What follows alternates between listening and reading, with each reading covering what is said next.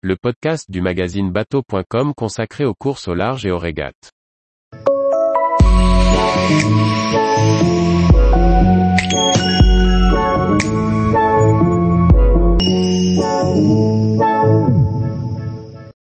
Francis Joyon, garder les bateaux performants à long terme, c'est peut-être ça la modernité. Par Chloé Tortera. Francis Joyon, tenant du titre de la route du Rhum et auteur du meilleur temps de course, en 7 jours, prendra le départ de sa huitième transatlantique à bord d'Idexport, son trimaran ultime. S'il est le plus âgé de tous les bateaux, lancé en 2006, Francis Joyon compte sur des conditions favorables pour obtenir une petite chance de réussir. Francis Joyon est le dernier vainqueur de la route du Rhum, en 2018, s'offrant même un record de 7 jours, au terme d'une bataille épique avec François Gabard. Il revient sur ce même bateau, et compte bien rivaliser avec des bateaux plus récents que le sien et surtout bien plus protégés. Ce sera votre huitième participation à la route du Rhum, qu'est-ce qui vous donne envie d'y retourner? Simplement l'envie de naviguer. C'est une belle course, avec un beau parcours. Ça reste une aventure, où il y a encore un peu de surprise. L'inconnu c'est surtout la météo parce que la route, on la connaît. La découverte est omniprésente. Il y a toujours des choses à apprendre. En tant que tenant du titre en ultime, quel est votre objectif sur cette course? J'ai de multiples objectifs. Essayez de faire une course la plus propre possible, emmener le bateau au maximum de son potentiel, en fonction des éléments. Si les conditions sont favorables pour le bateau, alors j'aurai une petite chance de réussite aussi. Le directeur de course, Francis Le Goff, estime que le record, aujourd'hui de 7 jours, peut passer sous la barre des 6 jours. Quel est votre avis Si la météo est comme sur la Jacques Vabre d'il y a deux ans, avec des conditions de vent de travers, c'est certain, le record sera battu.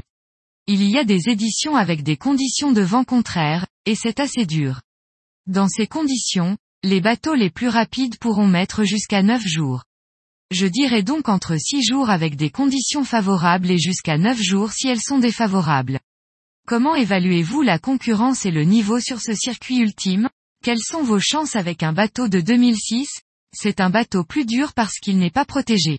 Toutes les manœuvres se déroulent à l'extérieur, sous des paquets de mer. Les autres concurrents ont des bateaux protégés. Je ne suis pas jaloux, parce que je suis un peu claustrophobe. Je suis content de vivre la course de l'extérieur. Certains bateaux, dans certaines conditions, peuvent être plus rapides. Ce sont la météo et la mer qui vont distribuer les cartes. C'est ce qui est vraiment intéressant. Est-ce qu'un bateau moins rapide dans des vents moyens pourrait quand même l'emporter? Si j'avais refusé de participer, je n'aurais pas eu de réponse, et j'espère bien l'avoir.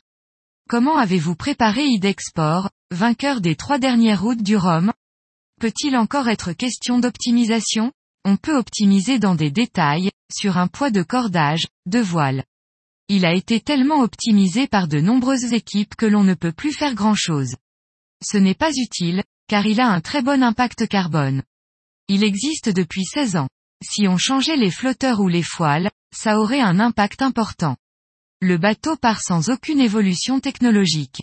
Mais c'est peut-être ça la modernité, de garder les bateaux à un bon niveau de performance sur le long terme.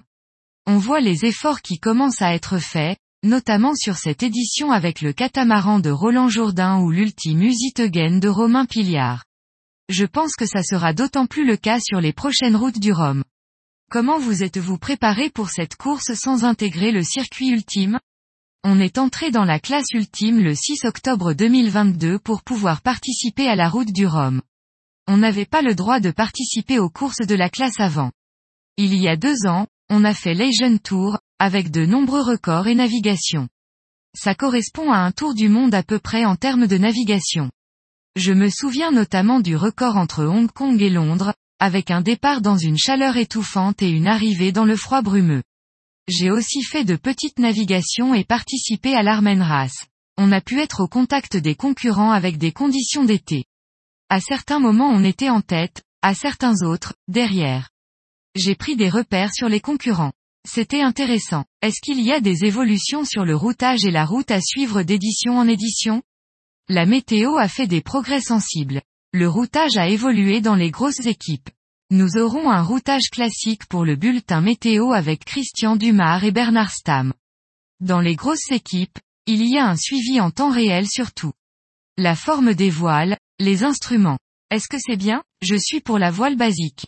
Le routage étant autorisé, on ne se le refuse pas, mais de là à réaliser une assistance sur la performance. C'est peut-être excessif à mes yeux. Quelle sera la suite du programme? On a un programme de printemps mais c'est trop tôt pour en parler. Que pensez-vous de l'avenir de la classe ultime? Si ça arrête d'être une classe de propriétaires et qu'ils souhaitent plutôt promouvoir leur bateau, comme dans d'autres classes, ça évoluera positivement. Si ça ne reste que quelques personnes qui décident et où personne ne peut rien dire, ça reste compliqué. Tous les jours, retrouvez l'actualité nautique sur le site bateau.com. Et n'oubliez pas de laisser 5 étoiles sur votre logiciel de podcast.